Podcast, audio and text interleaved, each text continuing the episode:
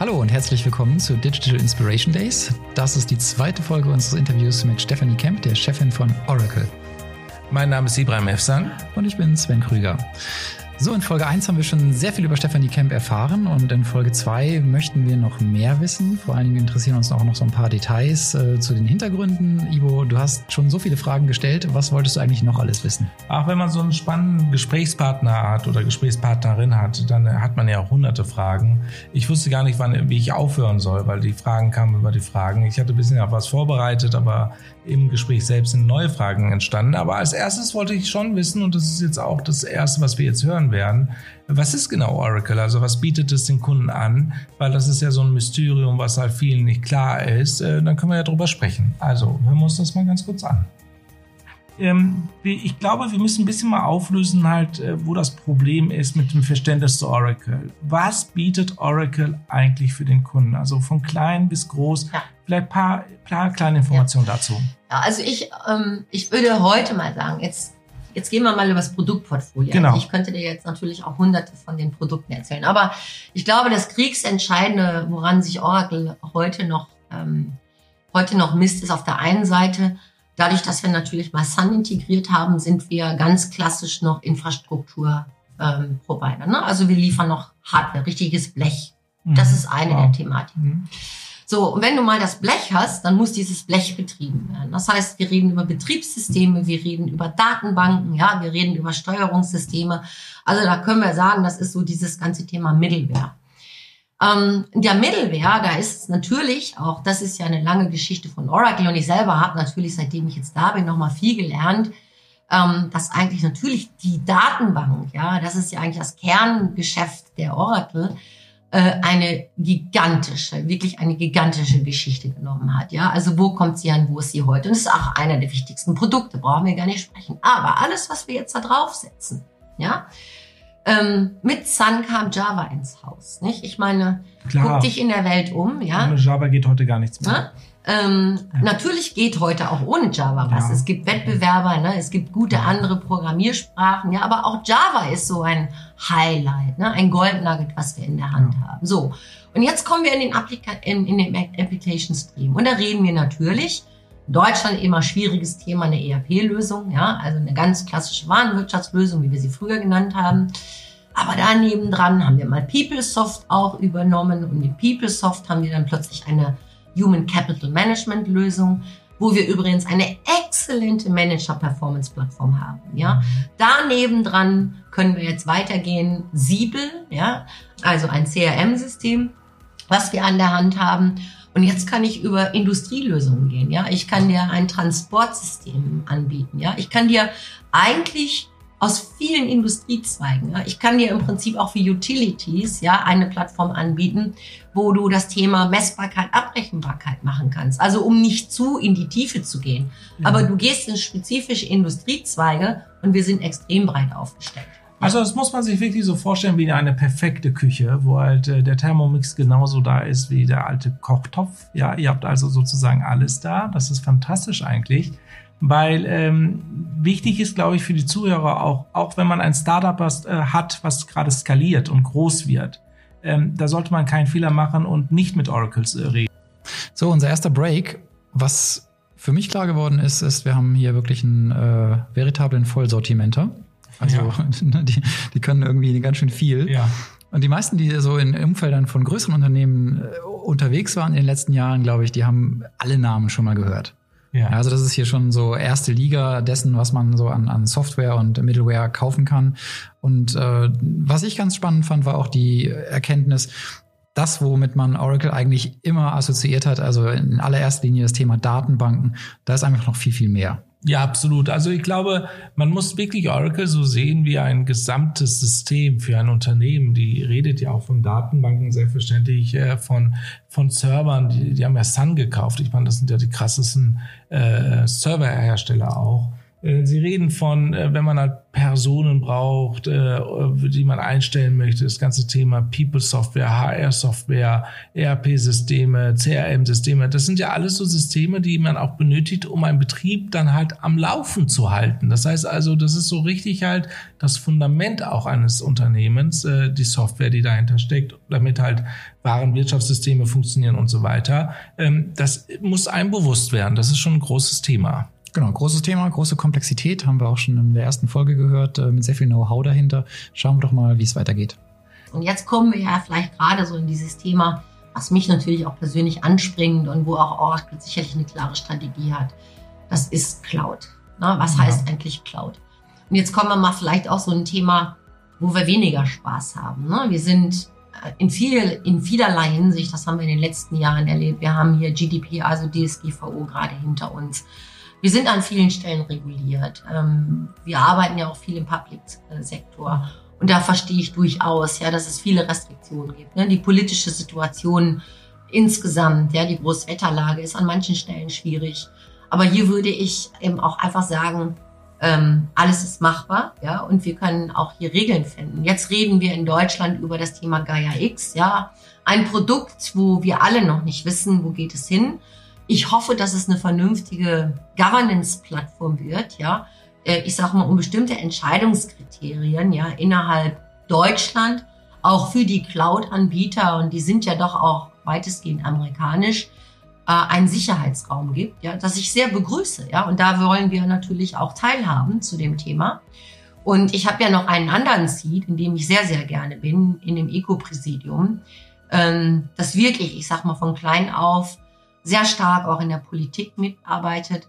Und wir reden so ein bisschen über digitale Hygiene, wir reden über digitale Ethik, äh, wir reden über Absicherungen, die wir auch dem Kunden geben müssen. Und unser Cloud-Ansatz, und das hat auch Larry vor ein paar Wochen erst announced, und das ist auch so ein Stück, wo ich sage, wow, wie cool, äh, Multi-Cloud-Ansätze im Thema Cloud in der Private Cloud.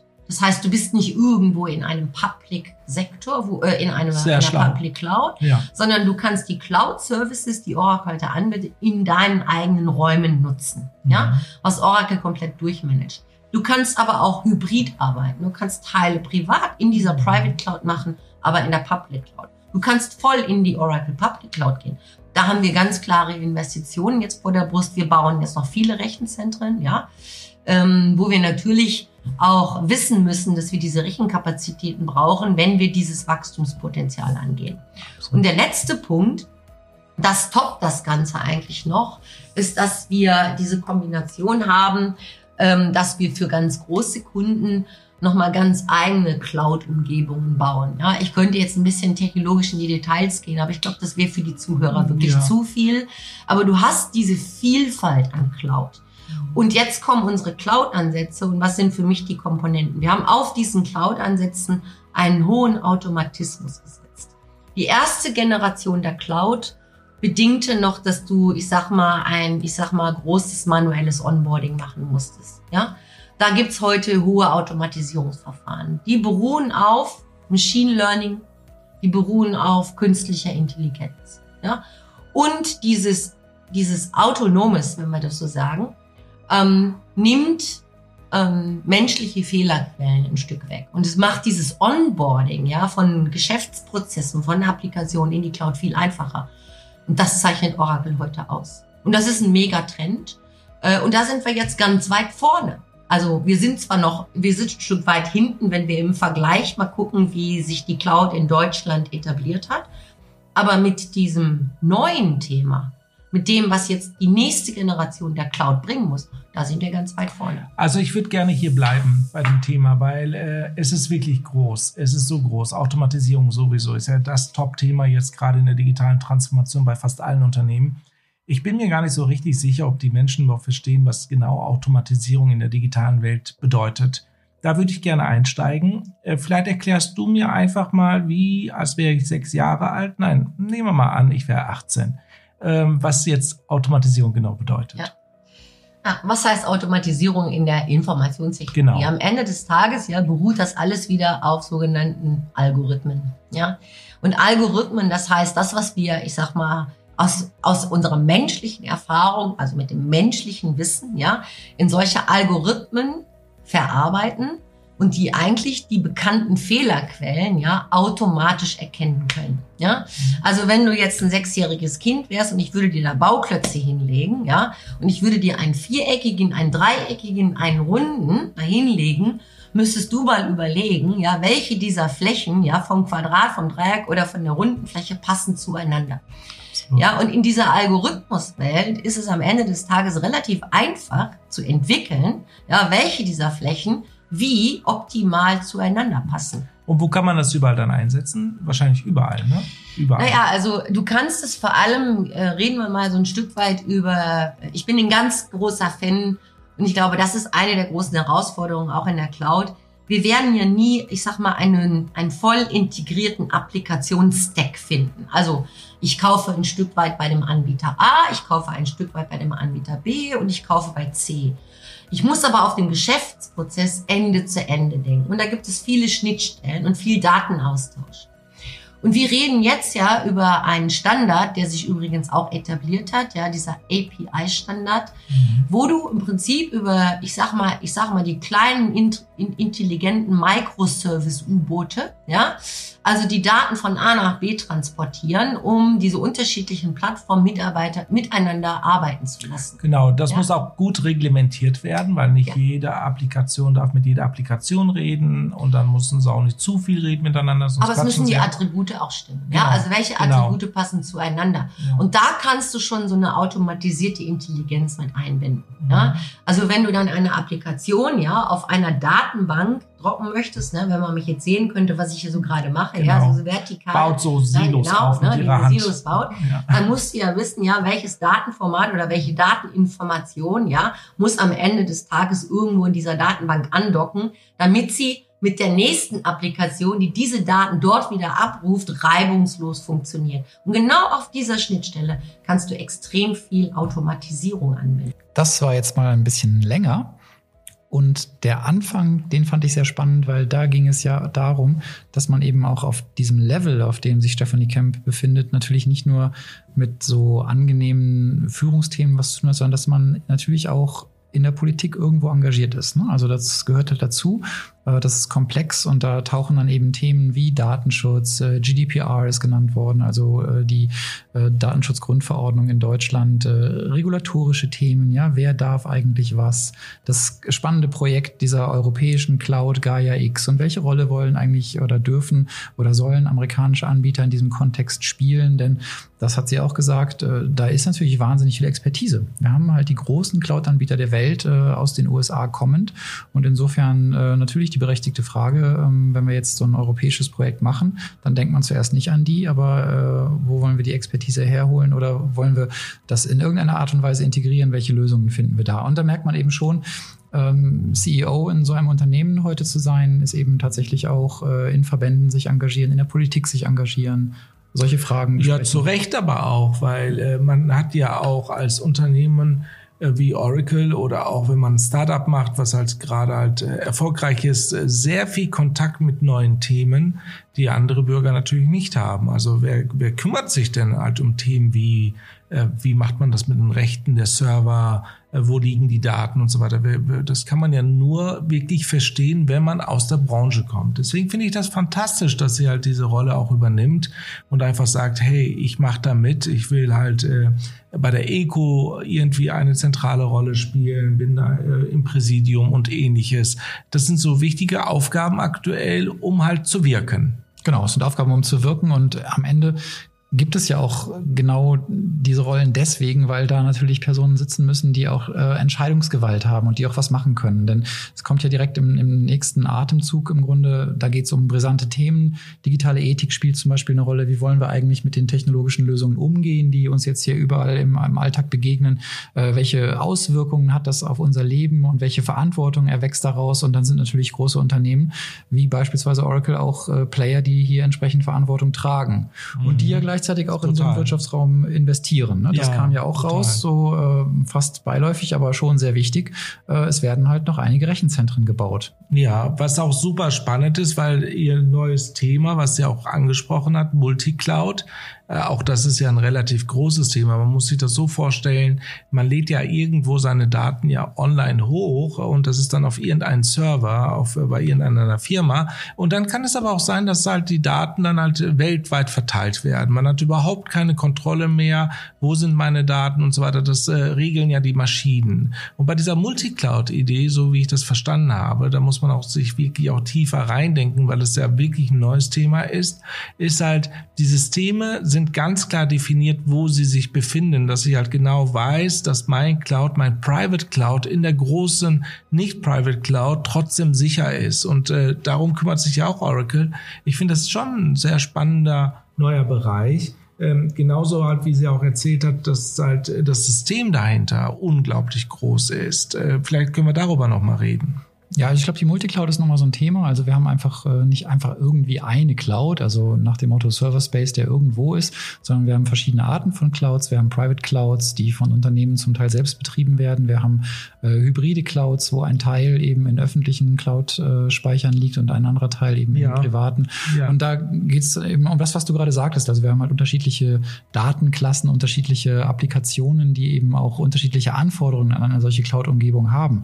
Wenn ich jetzt beispielsweise von Personen personenbezogenen Daten spreche, die meinetwegen besonders schutzwürdig sind, dann habe ich die möglicherweise eher in so einer Private Cloud äh, und andere Daten, die vielleicht, ähm, wo ich eben äh, ja im Grunde auch öffentlich zugängliches Material aufbewahre, um daraus äh, Daten zu entnehmen, die habe ich vielleicht in einer Public Cloud Umgebung liegen. Also das heißt, für Unternehmen ergeben sich unterschiedliche Anwendungszwecke und für die unterschiedlichen Anwendungszwecke werden verschiedene Cloud-Umgebungen gebaut. Genau, Kundenlösungen, verschiedene Kundenlösungen, was ja auch Oracle anscheinend auch extrem anbietet. Äh, wir haben auch viel gehört halt über die möglichen Formen der Automatisierung, ähm, die halt in allen möglichen Bereichen auch gebraucht werden. Das ist auch ein Riesenthema, was wir auch schon mal besprochen haben.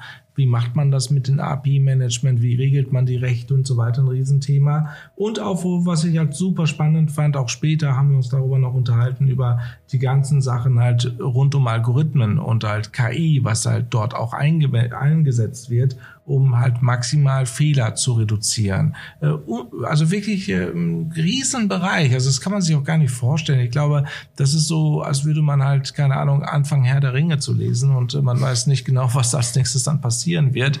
Äh, ist halt so das Gespräch auch weiter gelaufen.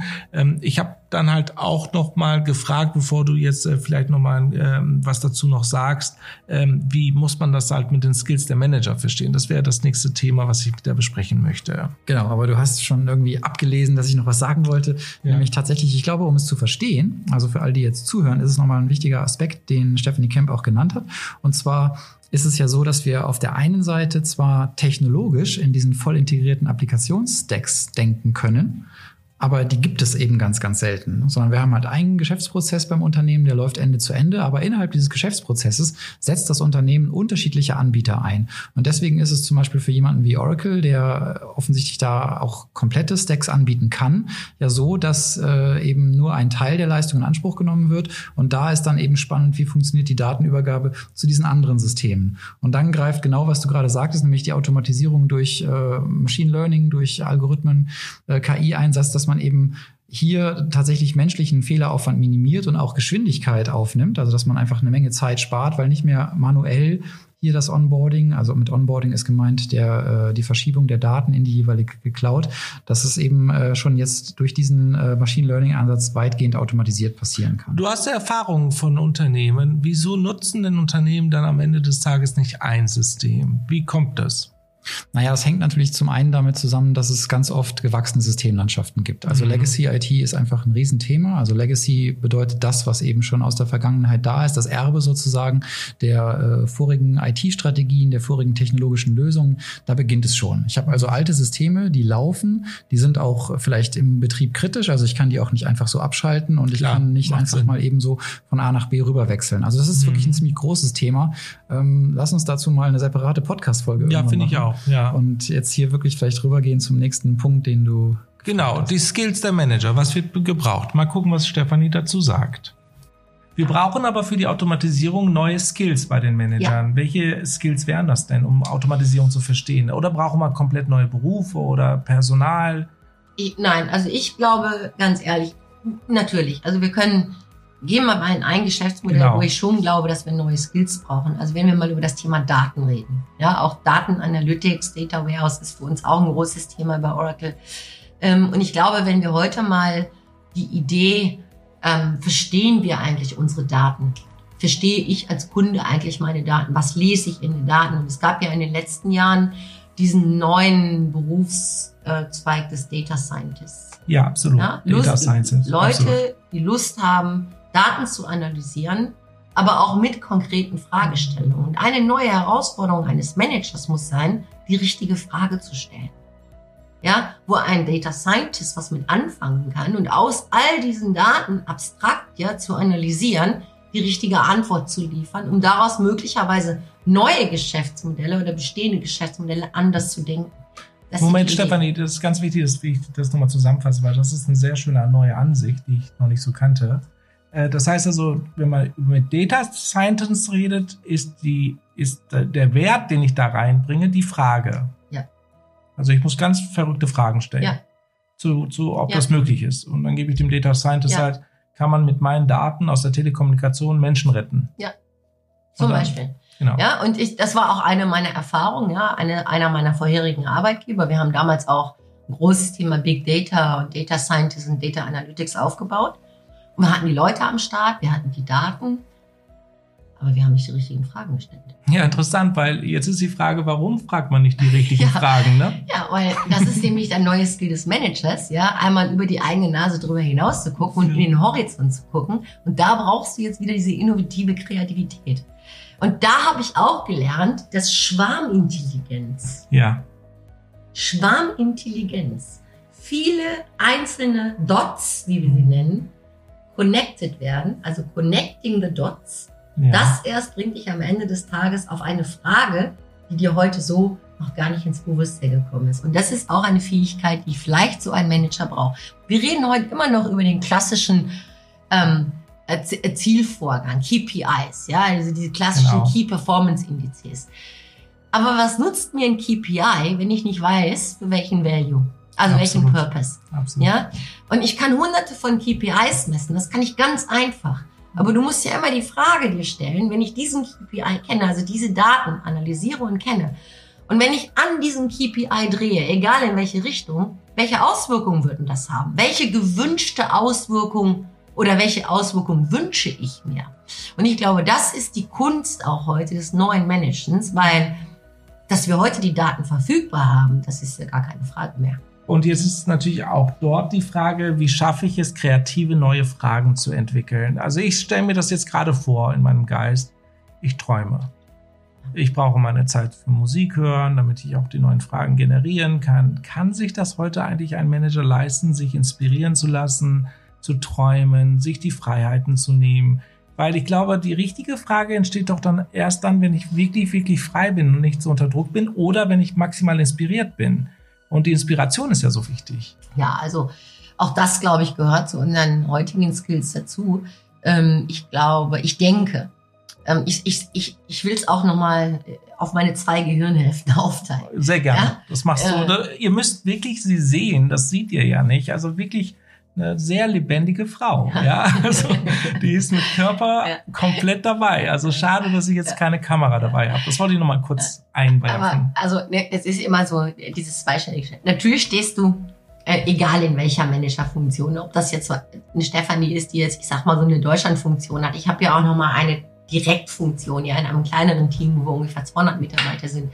Ich habe vorher größere, kleinere Teams. Und es ist auch völlig egal, ob ich nur 15 oder 20 Absolut. Menschen am Ende Absolut. des Tages ähm, ist die Workload, also meine Arbeitslast, das ist immer die extra Meile, die du als Manager gehst. Und ähm, leider lässt dir das oft auf der einen Seite, ne, in der Logik denkenden Hälfte, wenig Zeit, Kreativität, Inspiration wahrzunehmen. Und ich glaube, es ist wichtig, dass du ganz bewusst dir diese Auszeit nimmst, ähm, um einfach mal alles das, was da jeden Tag auf dich einprasselt über Wochen, dann mal, ich sag mal so, in deine inspirative, in deine kreative Seite mit aufnimmst und sagst so, wie könnte ich jetzt weiterdenken? Ich bin ein Mensch, ähm, ich habe das gerade letzte Woche mit meiner Kollegin, die mich in Kommunikation unterstützt, äh, durchgeführt. Ich kann mich nicht vor einen Computer setzen und bin fasziniert von Menschen, ja, die kreativ sind und die Dinge da in ihren Computer hauen und das sprüht nur raus. Ich bin ein Mensch, ich entwickle Kreativität und Ideen, Visionen im Gespräch. Mhm. Ja, das ist ein Input und ein Output. Ja? Absolut. Also mir gibt mhm. jemand was vor und das kann ich umsetzen und damit kriegst du Kreativität. Und dann brauche ich wieder jemanden, der das aufnimmt. Und das vielleicht dann wieder in den Kontext unseres Geschäftsmodells, unserer Organisation, ja, unserer, was auch immer da unten dran liegt, ja, irgendwie einen Connector findet. Und das meine ich auch mit Schwarmintelligenz. Und da kennt ja jeder seine Stärken und seine Schwächen. Und meine Schwäche ist es, ich bin nicht halt gut, da was runterzuschreiben. Ich bin gut, wenn ich einen Input bekomme durch Gespräche, um daraus einfach auch dann diese inspirierende, visionäre Seite zu entwickeln. Okay, verstehe ich meine Daten? Das war die Kernfrage bei den neuen Skills für Manager. Ne? Wir müssen lernen, wie wir eigentlich die richtigen Fragen stellen. Ja, total. Ich meine, das ist ja auch einer der großen Fähigkeiten von äh, Managern, die richtigen Fragen zu stellen. Nur wenn das natürlich zusammenkommt mit Themen, die man sich vielleicht, wo man sich vielleicht nicht auskennt, wie zum Beispiel auch Daten. Was mache ich mit Daten? Und ich meine, das erleben wir ja wirklich in allen möglichen Branchen, wo halt diese Frage halt heute gestellt wird, wird es halt ein bisschen schwieriger.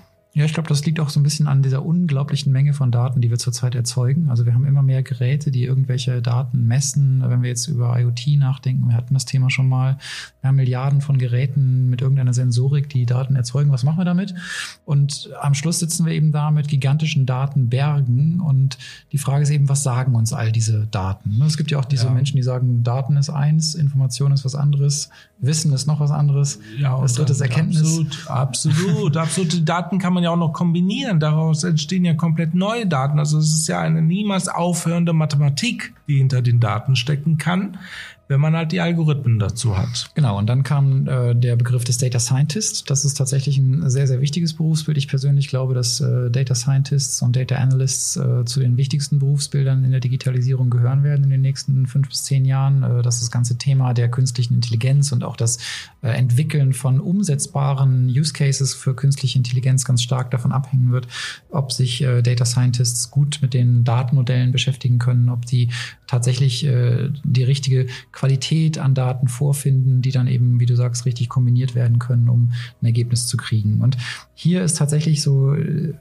Stefanie Kemps äh, Tipp ja die innovative Kreativität. Also die Manager heben hier sozusagen so ein, ein Potenzial und äh, holen sich eben Hilfe durch Data Science, äh, um herauszufinden, was finde ich heraus. Also was, was weiß ich eigentlich was ich aber nicht bewusst weiß. Genau, dafür brauchen wir wieder die Fragen und das war auch äh, die Diskussion, die wir halt da hatten, ähm, dass halt die richtige Frage kommen muss. Und die richtige Frage, da bin ich fest davon überzeugt, das kennen wir auch äh, durch unser Achtsamkeitstraining, ähm, kommt ja durch halt Inspiration, also durch die Ruhe, die man halt benötigt. Und das ist ja auch nicht so einfach als äh, Top-Führungskraft, sich diese Ruhepausen zu gönnen, um halt dann halt die richtigen Fragen zu finden. Das ist ja eine große Herausforderung Herausforderung der Neuzeit. Ja, hier kam auch ein bisschen raus, diese äh, im Grunde chronische Überforderung, die man als Topmanager heutzutage hat. Das ist ja tatsächlich so, dass einfach die Arbeit niemals aufhört. Niemals. Also im Grunde kann man 24-7 das ganze Jahr über durcharbeiten, weil immer irgendetwas noch ist. Das heißt, man muss tatsächlich, äh, wenn man in so eine Inspirationsphase hineinkommen will, das im Grunde sich auch in seinem Kalender planen. Ne? Total. Also wirklich äh, Stille. Äh, schon verrückt. Das, ja, schon verrückt. Stille heißt ja auch nicht, dass man jetzt direkt in ein Schweigekloster geht, aber heißt ja. vielleicht einfach mal irgendwie zwei, drei Stunden keine Anrufe, keine Mails, sondern wirklich mal Beschäftigung mit einem konkreten Thema. Und das kann äh, natürlich so ein äh, inspiratives Thema auch sein, für das man eben, wie äh, sie sagt, eine bewusste Auszeit nimmt. Ähm, ich habe nochmal zu den Daten selber so einen Gedanken gehabt, weil sie das eben auch sagt, äh, connecting the dots. Das ist ja auch so, jetzt sitze ich eben vor so einem riesen Datenberg und auch ein Data Scientist, der guckt ja nicht einfach drauf und hat dann eben die perfekte Idee. Mhm. Das ist übrigens lustig, dass ich jetzt wieder der sage, weil meine persönliche Erfahrung ist ja, dass äh, gerade in der Data Science äh, Community unglaublich viele Frauen sind. Mhm. Ähm, wahnsinnig viel kreatives und, und ja, hochqualifiziertes. Auch schöpferische Arbeit. Mhm. Ja, und aber auch generell wahnsinnig viel hochqualifiziertes mhm. äh, und auch promoviertes äh, Talent äh, gibt es. Äh, also, aber auch die müssen natürlich äh, erstmal sich ein Bild verschaffen. Was ist überhaupt da? In welchen Strukturen liegen die Daten vor? In welchen Qualitäten liegen die Daten vor? Was kann man damit machen? Und ähm, ich weiß es aus eigener Erfahrung, äh, was Stephanie Kemp auch gesagt hat, das Thema der KPIs. Also wir können uns natürlich wirklich äh, mit KPIs zuschmeißen. Ähm, das bedeutet noch keine Erkenntnis. Es ist tatsächlich möglich, sich so ein Dashboard zurechtzuzimmern, wo man eben 100 KPIs äh, meinetwegen noch in Echtzeit misst. Wenn man nicht weiß, was die einem dann am Ende sagen, dann bringt es im Grunde auch nichts. Und ich habe mhm. immer so ein schönes Beispiel dafür, ähm, so, so ein Klassiker, das ich vielleicht, äh, was sich vielleicht jeder vorstellen kann. Das ist, wenn man zum Beispiel misst, wie lange sich Menschen auf einer Website aufhalten. Also ganz einfaches Beispiel. Ne? Mhm. Da gibt es halt Leute, die sagen, ja, das müssen wir halt hochoptimieren, damit die eine möglichst lange Verweildauer haben. Wenn ich jetzt also feststelle, dass jemand viele, viele Minuten sich auf meiner Website befindet, ist er dann wirklich da, weil er das so toll findet? Oder ist er vielleicht einfach nur da, weil er sich da nicht mehr, sich nicht mehr zurechtfindet? Ja, gute Frage. Ich, äh, ich glaube beides irgendwie. Ja, also die Frage ist eben einfach auch hier wieder, wie kombiniert man dann Daten? Ne? Ja, also genau. kann ich vielleicht noch messen, ob der Mauszeiger bewegt wird, was da passiert oder ist jemand einfach nur aufgestanden und sich mhm. einen Kaffee holen gegangen oder so. Also das heißt, man muss schon äh, tatsächlich so ein bisschen äh, nachdenken und, und extra äh, Zeit auch hier investieren. Genau, das waren die Data Scientists. Unter anderem machen die das, genau. Aber es ist eben auch die Aufgabe der Manager, sich vorab darüber Gedanken zu machen, sich nicht irgendwelche Daten zu bestellen, sich nicht irgendwelche Reportings kommen zu lassen, sondern sich genau zu überlegen, was will ich eigentlich wissen und warum will ich es wissen und welche Erkenntnisse ziehe ich dann am Ende daraus. Ja, dann schauen wir doch mal weiter, was sie noch zu uns zu sagen hat. Ich habe eine Vorstellung, wie ich mir gerne mein Geschäft vorstelle. Ja? Ich möchte eine klare Roadmap haben. Ich liebe diesen modernen OKR-Ansatz. OKR? Ja? Objectives und Key Results. Ja, du hast früher in den alten Modellen, ich werde das nie vergessen, ich habe mal für ein Familienunternehmen gearbeitet und ich weiß, ich wurde, ich glaube, nach drei, vier Wochen vom Inhaber äh, der Familie äh, gefragt, kannst du mir meine zehn-Jahres-Strategie entwickeln in der Informationstechnologie? ja? Nicht schlecht. So gut. Wir sind dann und haben uns dann auf drei Jahre geeinigt, obwohl jeder natürlich weiß, ja, selbst da die Iteration, ja, was da passiert an Geschwindigkeit eine Dreijahresstrategie, die ist nicht haltbar. Wir reden in diesem Modell ja über drei Monate. Mhm. Ja, so und jetzt reden wir plötzlich über einen OKR-Ansatz und wollen Budgets anders messen. Unsere gesamten Budgetplanungen, egal in welchem Unternehmen, die sind auf zwölf Monate angesetzt. Also du merkst, da gibt es einen riesen Clash und du musst diese Brücke bauen. Also wie plane ich ein Budget für zwölf Monate? Wenn ich eigentlich drei Monatsziel vergebe? Also wie soll das matchen? Und das sind die neuen Herausforderungen, glaube ich, die wir alle brauchen, weil so agil ist noch keiner. Mhm, ja, das stimmt. Und ja. ähm, ich kann in Sprints heute Projekte planen, ja, das ist der klassische Scrum-Ansatz. Aber wie will ich denn im Scrum Projekte auf ein Fiskaljahr rechnen im Budget? Also du merkst den Stretch, den der Manager heute macht, den auch ein Unternehmen macht und gerade ein Unternehmen, das natürlich public ist, ja, das da Zahlen zurückmeldet, das sind schon große Herausforderungen. Aber das macht so viel Spaß, da drin zu arbeiten, mhm. ja, und genau diese Gaps zu schließen und diesen Mut zu haben, auch da drin Entscheidungen zu treffen. Und der Erfolg für uns ist am Ende des Jahres passt. Ja, mhm. und das ist das Schöne, weil man das weiß, wie du dich da durchnavigierst. Und das kann ich dir eben auch nur sagen. Erfahrung.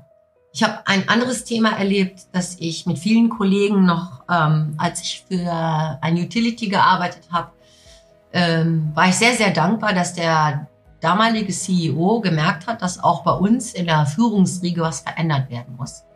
Und wir sind durch ganz viele Module gelaufen. Und ähm, der hat also wirklich ganz tolle Coaches auch am Start gehabt, ja, die mit uns gearbeitet haben, die uns Awareness geschaffen haben. Also wieder mal Bewusstsein, reflektieren. Super. Und ähm, ich werde das nie vergessen, wir hatten ein Modul, da haben wir uns gegenseitig Feedback gegeben. Also wir waren schon ein paar Mal zusammen und dann wurden die Kollegen so ein bisschen gemischt und ähm, dann sind wir im Prinzip in so eine Recognition Session, ne? also freundliches Feedback, aber auch Kritik, Wahrnehmung. Ne? äh, wie tickst du? Und es gab eine Fragestellung, ähm, die mich wirklich zum Nachdenken gebracht hat mit der Fragestellung, worauf basieren deine Entscheidungen? Wie triffst du Entscheidungen? Und ähm, ich fand das super interessant, dass wow. ich gesagt habe, meine Entscheidungen treffe ich alle aus dem Bauch raus. Und wenn du ganz bewusst darüber mal nachdenkst, ist eigentlich nur das, was du aus Erfahrungswerten, also aus Mustern, aus Erfahrungen, die du über Jahre gesammelt hast, ganz schnell meinst, du triffst eine Bauchentscheidung, aber das stimmt ja gar nicht. Ja, ja? Genau, das sind genau, die Muster, genau. die du relativ schnell in dieses Verhalten setzen kannst und dann ganz schnell erkennen kannst mit einer höchsten Wahrscheinlichkeit, ja, was ist der beste Ansatz? Und das ist die Grundlage, für die du entscheidest. Mhm. Ich habe das Gefühl, ich entscheide aus dem Bauch raus. Nein, das tust du nicht. Das tust du vielleicht in der Liebe und in der Familie und emotional, aber das machst du nicht im Beruf. Und dazu brauchst du eine gewisse Erfahrung. Ob ich damit immer richtig liege? Nein. Und ich glaube, eine Stärke der, der Manager heute ist, wenn wir mal eine Entscheidung getroffen haben und wir müssen Entscheidungen treffen, weil ich glaube, auch als Führungskraft wollen Mitarbeiter, dass entschieden wird, dass wenn sie falsch war, dass du revidierst. Absolut. Ja, und dass du auch zugibst zu scheitern. Absolut. Aber dass du schnellstmöglich, und das kommt jetzt genau wieder in dieses Erfahrungsportfolio, diese Lernkurven hebst, ne? also Fast Learning. Ja, das ist eben diese Learning Session aufzusetzen. Äh, warum sind wir da gescheitert? Und da passt dieses neue Messmodell, dieses Objective and Key Results, ja, was so über 30, 60, 90 Tage läuft, passt da perfekt zu. Super, ich werde das in die Show Notes reinpacken, damit wir auch da verschiedene Verlinkungen haben zu verschiedenen Wikipedia-Artikeln ja. oder ähnliches, damit man da besser halt verstehen kann, was da passiert. So, also als Manager braucht man auf jeden Fall einen Plan. Also eine Roadmap, das ist ein wichtiger Punkt und dann sind wir schnell auf die OKRs gekommen, Objective and Key Results. Vielleicht erklären wir es ein ganz kleines bisschen? Ja, das wäre super, weil ich glaube, das ist ein Thema, was auch vielen vielleicht interessiert. Was ist eigentlich OKR? OKR oder OKR, äh, also Objectives and Key Results, wie schon gesagt, ist im, Grunde so eine ähm, Methode, um Ziele im Unternehmen festzulegen. Und die Ziele sind die Objectives und die werden also in kürzeren Abschnitten äh, gesetzt, so wie Stephanie Kemp auch sagte, also eher so zwischen zwei und vier Monaten, meistens eben quartalsweise dann. Und die sind nicht unbedingt super konkret definiert, sondern die werden dann eben als erreicht angesehen, wenn die Key Results, die dazu geordnet sind, wenn die alle erreicht sind. Also jedes Objective hat dann so in der Regel zwei, drei, vier äh, Key Results und wenn diese Key Results erreicht sind, dann ist auch das Objective in der Form Können erreicht. Können wir vielleicht ein Beispiel sagen? Naja, so also nehmen wir mal was Einfaches. Äh, sagen wir mal, wir wollen die Performance unserer Website verbessern. Mhm. Und dann sagen wir so, was heißt denn das jetzt äh, in konkret messbaren Zahlen? Also das Objective ist die Performance-Verbesserung und die Key Results wären dann die konkret messbaren Datenpunkte, an denen ich merke, die Performance verbessert sich. Das könnte sein, ich verdopple die Anzahl der Menschen, die die Seite besuchen. Ich verdreifache die Anzahl der Menschen, die ihre Kontaktdaten hinterlassen und äh, ich äh, erhöhe die Verweildauer um 30 Prozent. Okay, und das wären dann so drei Key Results, die man ganz klar auch messen kann. Und dann könnte man sagen, gut, meistens sagt man, dass die Key Results nicht alle zu 100 Prozent erreicht werden müssen, weil die Objectives sollte man auch so formulieren, dass die so ein bisschen ambitioniert sind. Aber okay, bevor wir jetzt zu lange auf so ein Thema kommen, ähm, spannendes Erlebnis auch, ne? so Anekdote, so sie hatte diesen Chef, der das auf zehn Jahre wollte, aber im Grunde, ja, man plant heute eben nicht mehr so. Ne? Wir sind in ganz kurzen Zyklen und hier fand ich jetzt nochmal das Thema wichtig, äh, was man eben als äh, CEO in so einem Unternehmen heute auch leisten muss, nämlich entscheiden, mutig sein, Entscheidungen zu fällen und äh, sich gleichzeitig aber in der Situation zu befinden, dass man in einem börsennotierten Umfeld ist. Also alle Zahlen werden reported. Also alles ist im Grunde öffentlich einsehbar. Und ich habe jetzt eben ein Fiskaljahr auf der einen Seite. Ich habe eine Budgetplanung, die auch nach äh, Jahren wahrscheinlich geht. Und dann habe ich die OKRs, die sich aber jetzt irgendwie quartalsweise oder projektbezogen äh, austarieren. Also da muss man schon Mut zur Lücke haben und dann die richtigen Entscheidungen treffen. Ja, genau. Sonst endet man bei irgendeinem Roboter, der das ausrechnet. genau. Und der rechnet ja auch nur aus, wofür programmiert wurde am Ende. Ja, und da sagt sie ja, sie geht ja wirklich mit der Bauchentscheidung vor. Sie, sie, äh, sie glaubt daran und das ist natürlich auch eine schöne Geschichte, weil es halt einfach auch teilweise genau richtig ist weil ähm, da haben wir unsere Intuition, unsere, unsere, unsere ja, Erfahrungen, die dann halt sich widerspiegeln und automatisch uns dann als Signale geben, wenn man halt drauf achtet. Genau, und hier ja auch äh, wichtig, dass auch Manager sich natürlich in dieser Form fortbilden. Und das Ganze war ja aufgehängt an der Frage, wie triffst du Entscheidungen? Mhm. Und ich finde das erstmal wirklich eine Erkenntnis über sich selber. Wie ist man denn da gesteuert? Weil da gibt es ja auch ganz unterschiedliche Managertypen. Total. Und äh, wenn äh, Stephanie Kemp jetzt also sagt, ich treffe die Entscheidungen aus dem Bauch, dann sagt sie ja im Grunde auch selber dann äh, hinterher, na, also es ist ja nicht so, dass ich jetzt willkürlich einfach aus dem, aus dem Bauch äh, hohl irgendwas entscheide, sondern das ist ja im Grunde auch ein Erfahrungswissen, was ich Natürlich, anwende. natürlich, absolut, absolut. Ja, falsche Entscheidungen revidieren, ich glaube, das ist ja auch ein Riesenthema gewesen, ja, weil heutzutage muss man ganz, ganz, ganz schnell, wenn man etwas merkt, was halt nicht gut war, auch Mut genug zu haben, zu sagen, hey, das habe ich jetzt einfach falsch entschieden. Genauso mit der Frage, die ich halt ihr gestellt habe, weil ich habe dann wieder zurückgerudert und äh, weil mir dann was eingefallen ist, was ich in, in London erlebt habe bei Oracle. Ich war ja bei denen zu Besuch. Die haben ja ganz neues Serversysteme entwickelt, die vollautomatisch sich erweitern und dazu wollte ich einiges noch wissen von ihr. Deswegen jetzt hier als nächstes äh, Ihre Meinung zu automatisierten Datenbanken. Ich war ja in London und habe mir eure Systeme angeschaut und einer der besten Systeme, was ich gesehen habe, ist ja die vollautomatisierten Datenbanken von euch.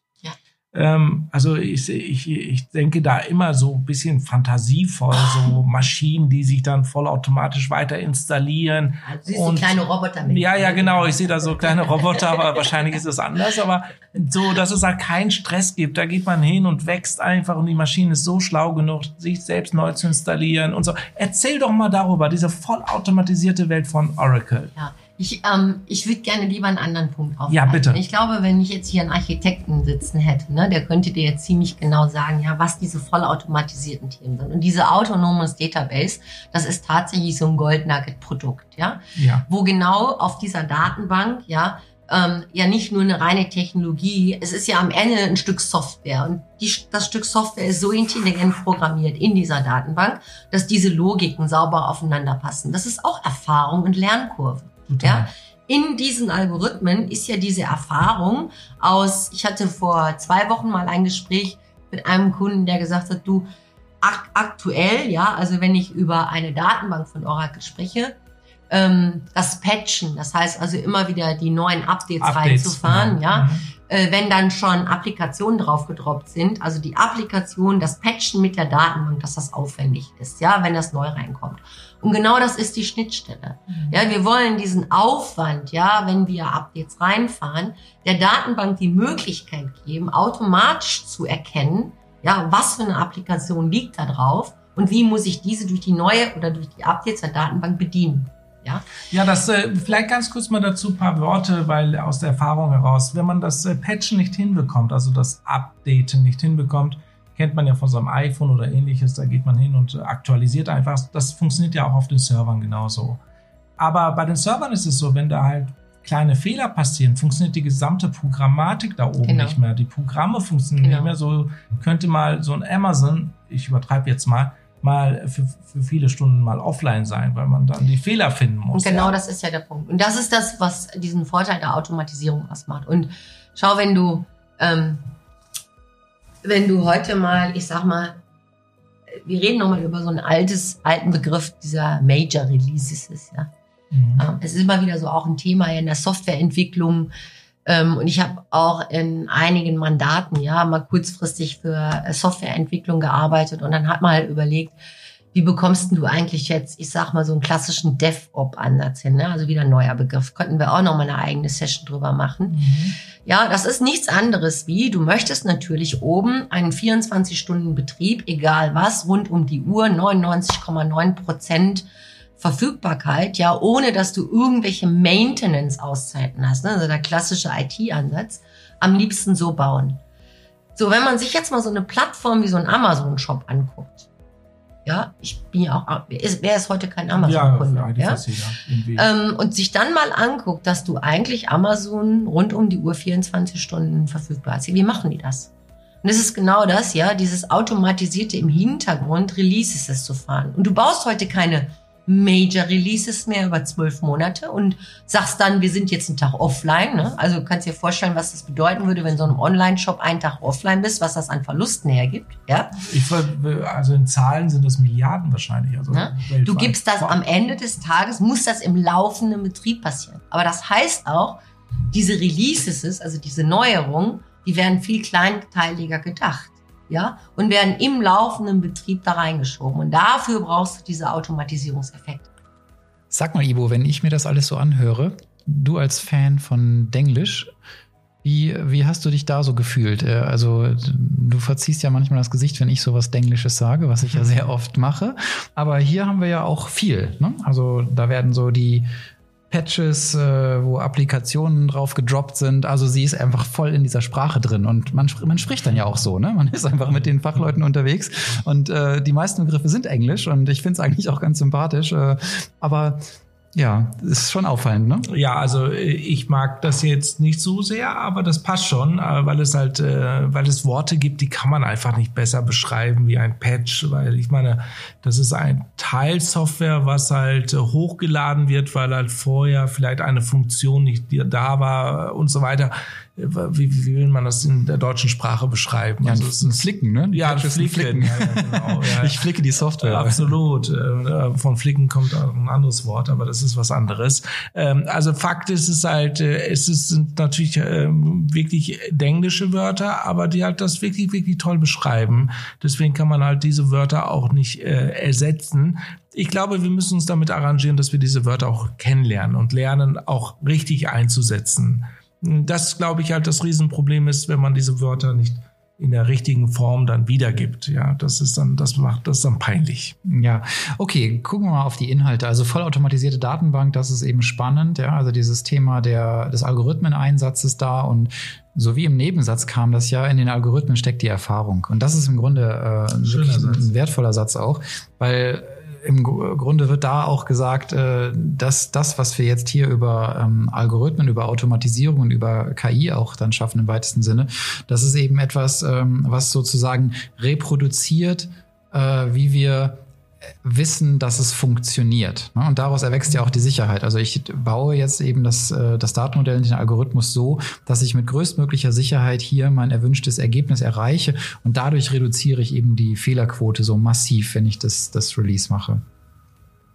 Ich habe ich hab übrigens mal nachgeguckt, weil ähm, ihr habt ja Amazon angesprochen äh, in dem Interview und äh, praktischerweise jetzt 2020, die nähern sich so mit ihrem Quartalsumsatz äh, so den 90 Milliarden Dollar, also im Quartal, ne? so ganz praktisch, weil es ist so ungefähr ja. eine Milliarde pro Tag. Da kann man sich auch schon ausrechnen, was es dann eben heißt, ne? wenn man so wie, keine Ahnung, vor 10, 15 Jahren erinnere ich mich noch, da gab es manchmal Webseiten, wo dann drauf stand, äh, wir sind äh, in, in der Zeit von dann und dann in der Nacht so und so sind wir sechs Stunden nicht erreichbar. Ja, wie eBay, da daran kann ich mich ja. erinnern. Genau, genau, absolut. Immer wieder mal richtige Downtimes. Ja, weil, weil die Idee der Patches ja nicht da war und der vollautomatisierten Datenbanken, die halt ähm, ohne Fehler sich erweitern und sich dann anpassen auf die neuen Geschäftsmodellgegebenheiten, weil manchmal wächst ein Geschäft und dann ist natürlich so ein System, wie Oracle das anbietet, der automatisch das erkennt und sagt, hey, für den nächsten Zyklus brauche ich jetzt halt, ich sag mal, 1000 Server mehr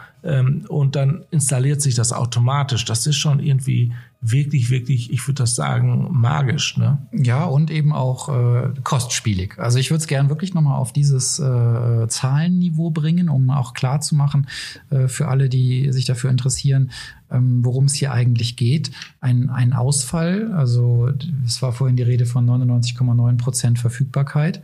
Äh, das heißt ja nichts anderes, also ein Prozent äh, Ausfall, das sind halt irgendwie dreieinhalb Tage im Jahr. Ne? Und äh, wenn ich das jetzt nochmal auf ein Zehntel bringen kann, dann ist es halt vielleicht nur noch irgendwie acht oder neun Stunden. Aber selbst neun Stunden bei einem Tagesumsatz von einer Milliarde, ja, dann sind ja. halt irgendwie fünf, sechshundert Millionen Dollar ja. äh, nicht umgesetzt worden. Unglaublich. Ja. Das muss man das sich einfach auch mal so vorstellen. Und Absolut. deswegen wird auch klar, warum man bei bestimmten ähm, technologischen Anforderungen eben auch auf große Player setzt. Ja, ja. Das kann ich halt nicht hier bei meinem kleinen IT-Systemhaus um, um die Ecke in Charlottenburg machen, sondern äh, da brauche ich vielleicht doch einen Konzern mit entsprechender Erfahrung, mit entsprechenden Systemen, mit dem Personal dahinter, die eben gewährleisten können, dass so etwas funktioniert. Ja, und das läuft dann auch noch alles im Hintergrund. Das sind ja Sachen, die halt kaum jemand mitbekommt und auch sieht. Das ist ja auch das Spannende daran.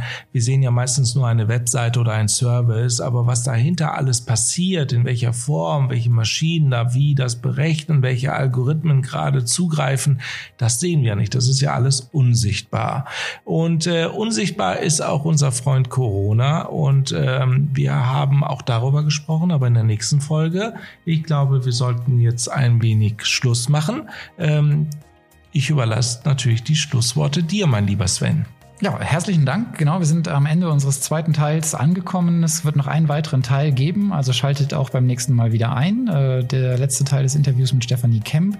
Und wir freuen uns natürlich über eure Kommentare, Likes, gerne auch Fragen und denkt daran, den Kanal zu abonnieren. Danke. Vielen herzlichen Dank.